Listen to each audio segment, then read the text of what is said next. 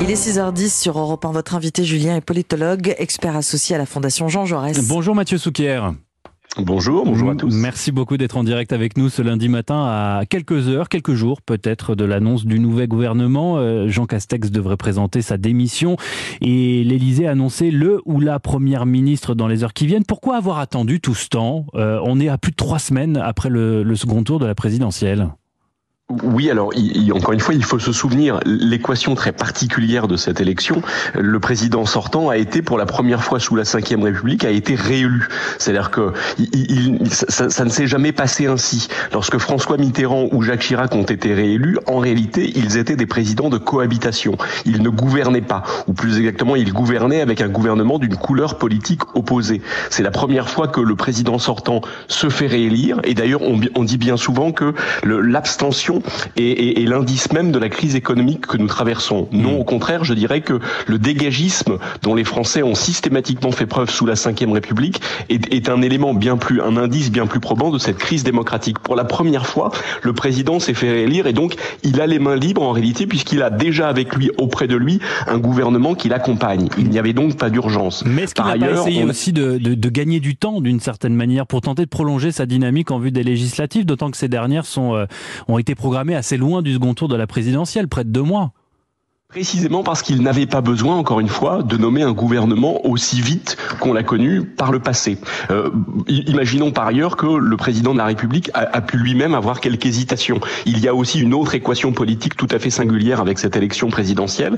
D'abord, la campagne a, a, a, viré, a penché très à droite jusqu'au premier tour, avec euh, effectivement la dynamique de Marine Le Pen, avec l'émergence d'Éric Zemmour et avec un président de la République lui-même qui jouait moins le en même temps qu'il y a cinq ans et qui avait dans l'expression de son programme politique lorsqu'il l'a présenté, là encore un penchant à droite, au point que Valérie Pécresse avait elle-même crié, crié à, la, à, la, spoliation.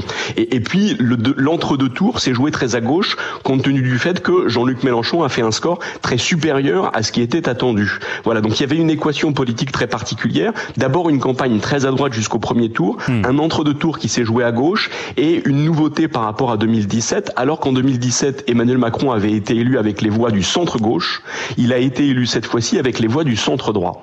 Et donc il y a cinq ans, Emmanuel Macron s'était choisi de façon assez logique pour déjà rassembler au maximum un Premier ministre issu du centre droit, lui qui avait été élu par le centre gauche. Cette fois-ci, la logique, c'est que ayant été élu par le centre droit, il aille chercher potentiellement un, un, un Premier ministre ou une Première ministre issue des rangs de la gauche. Oui. Et précisément à un moment où la gauche est moins affaiblie qu'attendue. C'est une des grandes surprises de ce scrutin. On, on attendait une gauche totalement à terre, elle n'est pas à terre et elle est moins affaiblie que ne l'est la droite républicaine, qui elle précisément est au tapis. Donc on voit bien qu'il y a sans doute quelques hésitations de la part du président de la République sur le choix à faire finalement, et, et à la faveur de quelques indiscrétions, de quelques indiscrétions, on a pu comprendre que s'il y avait des hésitations de son côté, il pouvait y avoir en face des refus. Mmh. On a entendu que Valérie Rabault, députée socialiste, ou encore plus sûrement Véronique Bédag, qui avait été la directrice de cabinet de, de Manuel Valls à Matignon, aurait refusé les, les, les, les approches qui leur avaient été faites. Alors Donc, justement, on, on voit que l'équation n'est pas si simple. Au-delà de la couleur politique euh, du futur locataire euh, à Matignon, est-ce qu'il vous semble acquis ou au moins hautement probable,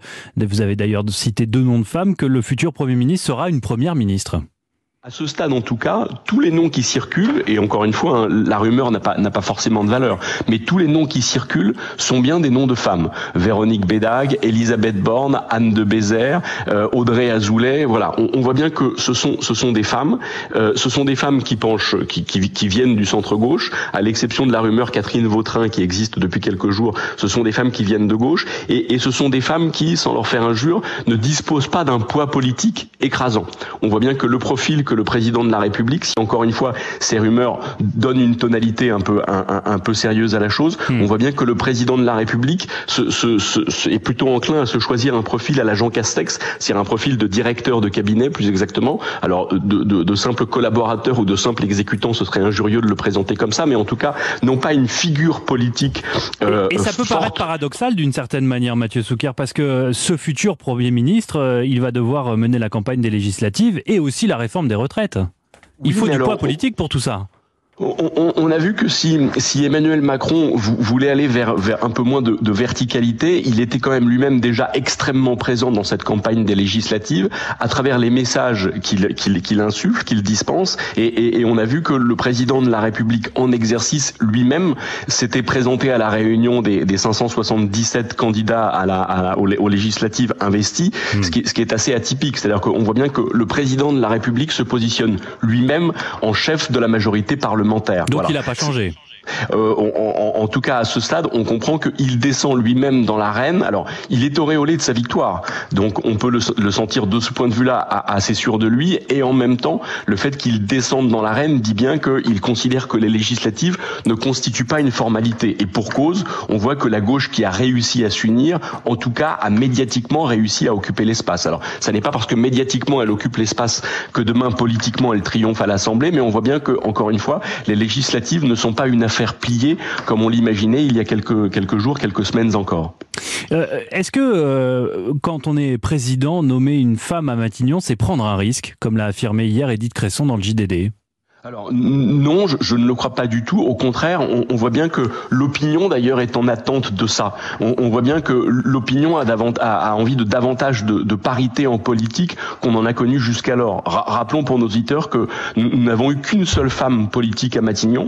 Et alors il se trouve que l'expérience n'a pas été très heureuse et, pas très longue avec Édith Cresson, euh, alors que, François Mitterrand terminait son, son, second son second son second septennat. Euh, donc il y a de ce point de vue-là une forme d'attente dans, dans l'opinion. C'était il y a 30 ans. Hein. C'était il y a 30 ans. Donc on voit bien que la France est une démocratie qui a du mal à se moderniser, en, en, dépit de la parité qui existe désormais dans la loi, tant d'ailleurs pour les entreprises que pour ce qui est de la représentation politique. On, on voit bien qu'on a. C'est ce que dit d'ailleurs euh, Edith Cresson hier dans le JDD. Elle dit la, la, la France n'est pas machiste, mais sa classe politique l'est. Oui, je, je, enfin, je, je, crois que c'est réel. Et, et, elle a raison de dire que l'opinion ne l'est pas, puisqu'il il y a plutôt une opinion très favorable de ce point de vue-là. Et, et d'ailleurs, on note que les, les, deux grands partis traditionnels, ceux qui ont structuré la vie politique pendant un demi-siècle, je pense évidemment au Parti socialiste et, et, aux euh, Républicains, ont, ont, cette fois-ci effectivement présenté des femmes. Alors, avec des scores qui malheureusement n'ont pas été à la hauteur de leurs attentes et qui même ont été historiquement bas, mais, mais, mais ça y est, on voit que les, les grands partis politiques ont fait en tout cas leur mue, leur mue de ce point de vue-là. Merci beaucoup. Merci beaucoup Mathieu Souquier d'avoir répondu à nos questions ce matin. Je donne le titre de votre dernier livre coécrit avec euh, Damien Fleureau, 2022, euh, la, la flambée populiste, c'est chez Plomb. Je vous souhaite une excellente journée. Merci à vous.